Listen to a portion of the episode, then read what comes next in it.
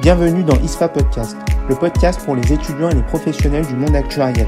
Le podcast qui met en lumière des thématiques, des sujets, des parcours et des métiers qui viennent nourrir la culture de chacun. ISFA Podcast, le rendez-vous à ne pas manquer.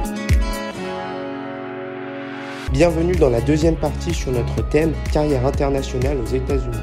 Notre intervenant David Schroep, qui exerce au sein de la SOL, va nous apporter un autre regard afin de clôturer ce chapitre sur les États-Unis. Ce podcast sera animé par Céline Mouad, étudiant à L3 Actuaria à l'ISFA. Ok. Donc, euh, Monsieur Schrob, est-ce que vous pouvez nous résumer euh, votre parcours professionnel et académique? Bonjour, bonjour. Oui, bien sûr. Euh, j'ai grandi à Besançon, j'ai fait Matsup Matspé, puis j'ai fait l'ENSAE à Paris. Et j'ai travaillé une petite dizaine d'années en France, à Paris, BNP Paribas, les sociétés Prévoir. Et ça, c'est sur le plan professionnel. Sur le plan personnel, en même temps, euh, j'ai croisé une Américaine qui voulait euh, retourner au pays. Je suis, euh, je suis donc rentré, allé aux États-Unis dans ses valises et j'ai commencé ma carrière aux États-Unis. J'ai travaillé dans des entreprises de conseil, dans des entreprises de euh, d'assurance euh, directe. Et il y a une petite dizaine d'années, je suis rentré à la SOA, Société des Actuaires, hein, Society of Actuaries, qui est plus ou moins l'équivalent de euh, l'Institut des Actuaires en France. du coup, finalement, pour vous, le départ aux États-Unis, c'était plus une opportunité, une opportunité, excusez-moi, ou est-ce que c'était toujours un objectif personnel euh, ou bien même un objectif professionnel pour euh, votre carrière? C'était une décision collective où il y avait du professionnel et du personnel qui se, qui se sont mélangés. Et euh, collectivement, en couple, on a décidé que travailler, aller aux États-Unis, c'était plus intéressant. Il faut savoir qu'aux États-Unis, les salaires sont un petit peu plus forts, mais les choses qui sont attenantes au, salaire sont également un petit peu plus fortes, c'est-à-dire que euh, chaque individu doit payer sa retraite, son, euh, sa, couverture santé, etc. L'un dans l'autre, le niveau de vie est meilleur aux États-Unis pour les actuaires. Euh, donc, à votre arrivée aux États-Unis, est-ce qu'il y a eu un choc culturel finalement? Euh, dans le monde du travail dû à des différences de standards entre les deux pays, c'est-à-dire des choses qu'on faisait en France et pas aux États-Unis, et peut-être même dans l'inverse, des choses qu'on fait aux États-Unis mais pas forcément en France. Oui, il y a eu un petit choc culturel. Le choc culturel est, petit, c'est-à-dire que euh, la France les États-Unis sont deux pays occidentaux où les normes sont relativement relativement euh, équivalentes. Mais aux États-Unis, on arrive à l'heure aux réunions, c'est-à-dire que si, euh, on, a droit à une, voire deux minutes de retard, mais pas plus. il y a d'autres choses qui m'ont amusé, surtout au début en France, j'étais habitué à passer dans le bureau d'un collègue, discuter de, sa soirée, passer dans le bureau d'un autre collègue et, discuter du, week-end à venir avant de m'asseoir à mon bureau. Et un petit peu pareil, quand je repars à la fin de la soirée, à la fin de la journée, euh, je, passe dire au revoir à tout le monde avant, de partir euh, pour, euh, pour rentrer chez moi. Aux États-Unis, pas du tout. On rentre, on s'assoit tout de suite dans, à son bureau et on repart tout de suite. Et la première semaine, je disais, mais personne ne me dit bonjour, personne ne me dit au revoir, mais euh, je me suis mal, mal brossé les dents, qu'est-ce qui se passe? Et, en fait, c'est différent. Mais par contre, toutes les semaines, tous les mois, on va prendre un pot avec les collègues et on, euh, et on fraternalise comme ça alors que ça, n'était pas mon quotidien en France, où euh, quand la, journée était finie, chacun rentrait chez soi. Donc, les humains sont, pareils, ils ont besoin de fraternisation, mais la, euh, la, façon de faire est un petit peu différente. du coup, finalement, est-ce qu'il y a des grandes différences dans l'éducation des actuaires dans ces deux pays différents? Puisque la SOA, Society of Actuaries, ne reconnaît pas le diplôme français, est-ce que finalement c'est relié à la différence dans le système éducatif? Il y a des différences entre l'éducation des actuaires des deux côtés de l'Atlantique. Je pense que c'est pas vraiment la raison pour laquelle les équivalences ne se, ne se font pas. Les différences sont, à mon époque, quand j'ai passé les examens de l'ENSAE, euh, les examens étaient à livre ouvert et on devait redémontrer Black and Scholes avec euh, des intégrales doubles et triples et euh, faire des maths. Donc, aux États-Unis, c'était plus utiliser Black and Scholes dans ce, cas-là, dans ce cas-ci, dans ce cas-là. Et c'était donc plus des applications. S'il y a un problème mathématique, un acteur français sera plus capable. S'il y a un business case, euh, un Américain sera plus capable. Donc les choses sont un petit peu différentes. Maintenant, les examens aux USA euh, ont bien évolué et c'est un petit peu moins application. Et je suppose que les examens en France ont également euh, évolué, donc les choses divergent. Par contre, le, il y a une équivalence qui est vraiment partielle, et je pourrais fournir le lien un petit peu plus tard. pour la SOA, si vous avez fait euh, toutes vos études en France et vous êtes, vous avez euh, cinq ans d'expérience en France, vous avez eu la plus, grande qualification en France possible, vous pouvez demander une, euh, un transfert aux États-Unis et avoir la qualification ESC, donc la, première, euh, sous condition de passer deux ans aux États-Unis et sous condition de passer un, des examens. Euh, une table de mortalité, c'est une table de mortalité des deux côtés de l'Atlantique. Euh, et les triangles font la même chose. Mais les, les attentes des consommateurs, les, euh, les règles comptables, les règles, euh, les règles de taxes, hein, etc., sont, euh, sont un petit peu différentes. Donc, je comprends qu'il y a un petit peu de, de différence.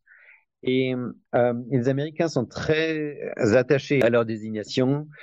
Et euh, ils sont pas vraiment intéressés par une, reconnaissance mutuelle pour, parce qu'il y a, il y a cette peur de diluer la valeur de la FSA ou de la ESA. À travers euh, mes recherches, j'ai cru comprendre que, contrairement à la France, euh, le monde actuarial aux États-Unis est régulé par euh, plusieurs sociétés. En France, on a seulement l'Institut des actuaires mais aux États-Unis, on a, on a hum, l'American Association of Actuaries, on a la Society of Actuaries, et il me semble qu'il doit y en avoir une ou deux autres. Mais du coup, quelle est leur différence et comment le monde actuariel est régulé? Bon, il y a techniquement cinq associations. Hum, deux associations sont relativement petites et, jouent un rôle euh, de niche, donc je ne vais pas m'étendre là-dessus. Euh, j'espère ne pas euh, euh, froisser personne. Donc, il y a deux associations qui offrent les désignations, la CIS et la SOE, et une association qui utilise ces, ces, ces credentials. Donc, la SOE et le CIS sont on va dire comme l'ENSAE, l'ISFA ou deux autres, deux autres écoles. Euh, donc, euh, des partenaires sur certains dossiers, des, euh, des compétiteurs sur d'autres. On espère attirer les meilleurs élèves sous notre enseigne. Mais il y a, il y a jusqu'à il y a une dizaine, quinzaine d'années, la SOA était spécialisée dans tout ce qui est vie, santé, euh, retraite, accident, et la CIS était spécialisée dans la non-vie. Maintenant, ce n'est pas exactement le cas puisque la SOE a ouvert euh, une, euh, une porte pour la non-vie. Pour la, pour le, la troisième grande association, Academy of Actuaries, American Academy of Actuaries, c'est une association qui est plus dans un rôle de d'éducation des, acteurs euh, politiques. Donc, c'est pas exactement du lobby, mais c'est pour éclairer, si jamais les, politiciens euh, au niveau de l'État ou au niveau fédéral euh, ont des suggestions sur des réformes euh, de l'industrie de la santé ou de l'industrie de la retraite. Il y a également une d'autres associations nord-américaines. Avant, avant, avant ça, je, donc l'American Academy of Actuaries est uniquement aux, aux États-Unis. Elle pour être membre, il faut être, il faut avoir passé les examens de la CS euh, ou CIA ou CS ou euh, SOA et on peut devenir membre. Donc, il n'y a pas d'examen pour entrer dans euh, l'Académie of Actuaries. Euh, il y a d'autres associations. Euh, ah zut, j'ai oublié. Euh, la SOA et la CS ont vocation pour être des des associations globales. Un des très gros centres de, d'examen est à Séoul. Il y a généralement un centre d'examen à Paris. Il y a, on a trois staffs mm, en Chine et d'autres staffs à Hong Kong. Euh, et pareil pour la pour la CIS. Alors que l'académie est purement aux États-Unis. Il y a d'autres, il y a d'autres associations euh, d'Amérique du Nord qui sont majoritairement concentrées sur leur marché local, c'est-à-dire l'association du Mexique, l'association du Canada, qui s'appelle Canadian Institute of Actuaries, donc CIA, toujours amusant, euh, une association aux Bermudes, etc. Il y a également des associations très locales, l'association à Chicago, l'association à Atlanta. Euh, c'est des associations indépendantes, généralement qui touchent les, toutes les business, euh, vie, non-vie, retraite, etc., et qui font et qui s'occupent des de faire de l'éducation continue, c'est-à-dire des conférences. J'ai cru comprendre que les actuaires français ont le droit d'être disposés de certains examens. Euh, et même pourrait avoir droit à des aménagements, euh, dans le sens d'examens regroupés par exemple. Parce que euh, l'Institut des actuaires français fait partie de l'IAA, la National Association of Actuaries, et que du coup cela, cela nous donnerait des facilités de passage d'examen. Est-ce que vous avez des informations sur le sujet? Alors, actuellement, il y a toujours des, changements et des changements à venir sont possibles, mais actuellement, non. Il n'y a aucun aménagement j'ai cru comprendre que les actuaires français dont, parlé. ont le droit d'être disposés de certains Par examens. Contre, euh, si pourraient avoir droit à des aménagements passer, euh, dans le sens d'examens regroupés. La personne peut tout à fait parce que l'Institut des actuaires français fait partie euh, de l'IAA, la National Association of Actuaries, quoi, sauf et que, du coup, si les dates d'examen sont exactement les mêmes. Des mais il y a des examens qui sont offerts tous les mois. Vous avez des informations sur le sujet? un petit peu en décalé, donc non, la personne pourrait passer plusieurs examens en même temps. Par contre, c'est peut-être pas une bonne idée. Un examen, les premiers examens sont de une heure, euh, quelque chose comme ça. Euh, les examens en fin de parcours sont plutôt de 4, 5, 6 heures. Il faut à peu près compter une, centaine d'heures de travail à la maison pour pouvoir, euh, de, révision pour pouvoir passer les examens même si on connaît le, matériel, comprendre comment on, on, répond aux questions, comme, euh, comment les, les, tactiques de QCM, euh, de choix multiples, les, les, choses comme ça, c'est un petit peu difficile de ne pas faire une centaine d'heures euh, de préparation par examen. Quelles sont les principales barrières rencontrées euh, par les actuaires français à leurs arrivées aux États-Unis, que ce soit dans le monde du travail, c'est-à-dire professionnellement, ou même un peu plus socialement, euh, niveau culture, des choses qui se font en France et qui se font pas aux États-Unis, par exemple. Alors, il y a deux ou trois barrières. La première est légale. Est-ce que vous avez le droit de travailler aux États-Unis? Est-ce que vous êtes marié à une Américaine ou un Américain? Est-ce que vous avez la green card? Est-ce que donc le permis de travail est une barrière assez forte. Il y a quelques années, la demande d'actuaires était tellement forte que les, les sociétés étaient prêtes à faire des démarches pour aider. C'est plus le cas maintenant et je ne pense, je pense pas que ça soit une bonne idée de compter là-dessus. Euh, donc ça, c'est un premier point. Un deuxième point, les Américains ne reconnaissent quasiment que les euh, examens américains. Donc, euh, il faut arriver avec deux ou trois examens SOE euh, dans la poche pour, pour être crédible. Donc ça, c'est si on arrive en, entrée de, carrière vraiment au niveau zéro. Une autre, une autre tactique pourrait être de rentrer après trois ou cinq ans, de passer sept examens de correspondance, d'attendre un, an ou deux et de devenir ESC. Et ça, ça pourrait être peut-être la, la meilleure tactique. Globalement, il y a deux niveaux. ESC, c'est associé, c'est le premier niveau, et FSC, c'est le second niveau. Pour avoir une bonne carrière, il faut devenir FSC ou, ou FK si on, si on va euh, chez, les, chez nos voisins euh, de, de la CIS. On peut trouver, on peut avoir une carrière euh, en ESC, mais elle est généralement moins bonne. Donc les examens et les papiers, ça c'est les deux. Le reste, il n'y a pas d'autres barrières pour euh, pour les pour les Français. I mean, euh, bien sûr, mis à part la langue. Si, euh, si vous maîtrisez pas complètement la, euh, la langue, ça va, ça va pas bien se passer. Euh, mais sinon, surtout d'entrée de carrière, les, les personnes sont un peu comme des euh, commodities. Je sais plus comment dire ça en français. Euh, je veux deux essais et trois FSC euh, pour ce dossier. Euh, je veux euh, une personne qui ait quatre examens et, et deux semaines et deux ans en valuation. Donc finalement, quel conseil donneriez-vous à tout actuaire ou aspirant actuaire qui souhaite travailler aux États-Unis dans le futur? Une petite astuce quand vous cherchez un stage.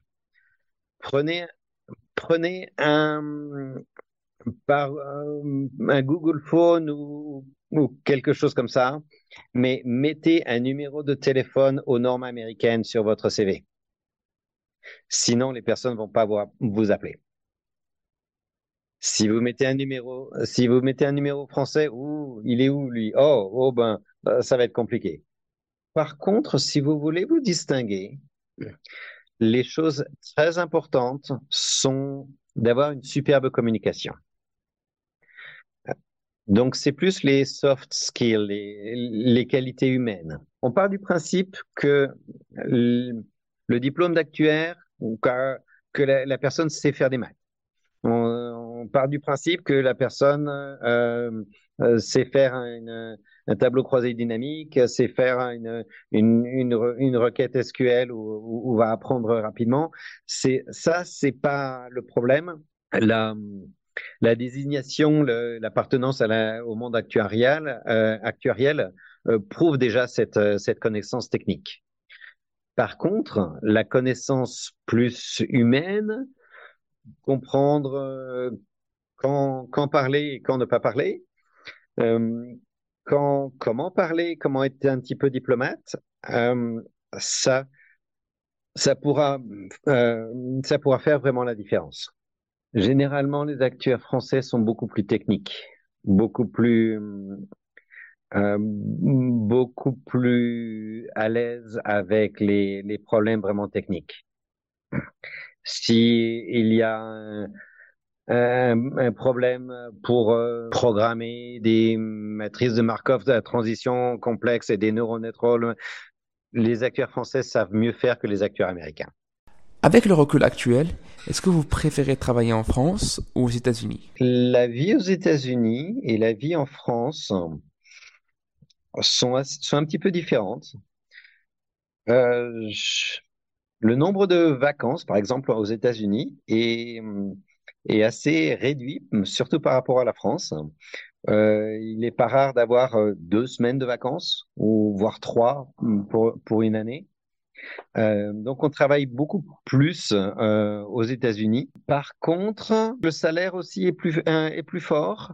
Le niveau de vie, in fine, est, est plus grand. il y a des choses de société qui me chagrinent beaucoup dans la société américaine, que pour lesquelles la, la France me manque et d'autres choses qui me chagrinent beaucoup dans la, dans la société française et pour lesquelles la France ne me manque pas.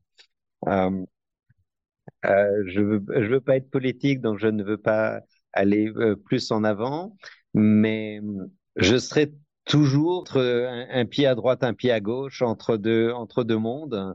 Euh, J'adore me faire des, des, bons petits plateaux de fromage quand je, quand je reviens en France. ça me manque, ça me manque pas mal. Hein. Et les chicken wings sont, sont toujours, euh, toujours, toujours bien aux États-Unis.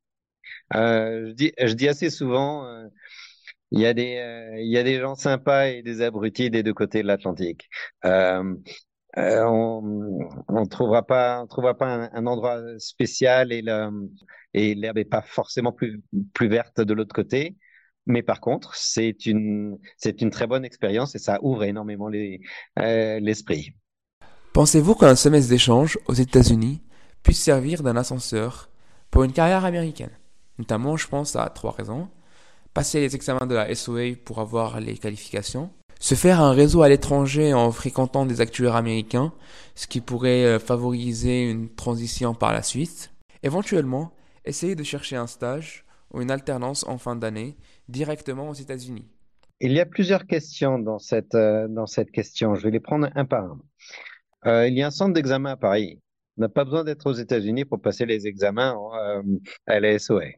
Les examens à la SOE, ce qui ce qui est bien, quelque part, c'est que euh, ça peut se passer n'importe où quasiment. On achète les bouquins, on achète les euh, study notes, on, les bûche et on passe l'examen. Et c'est tout il y a, c'est vraiment euh, une indépendance, travail, travail assez solitaire pour, pour ingurgiter, comprendre les, choses et passer les examens. Donc ça, si vous voulez arriver aux États-Unis, je vais dire, ben, passez les examens tout de suite. Et ça sera fait. Ça, sera déjà derrière, vous. Euh, après, se créer un réseau pour la suite, euh, un, réseau de collègues, etc. Oui, c'est très intéressant. Il faut passer euh, quelque temps aux États-Unis, un stage, c'est tout à fait. Simplement, il faut aussi savoir que les rythmes des stages sont assez différents pour les États-Unis par rapport à la France. Il, c'est-à-dire que si quelqu'un vient et me dit j'aimerais bien avoir, un stage en, en, été 2023, je vais probablement lui dire qu'il s'y prend un peu tard.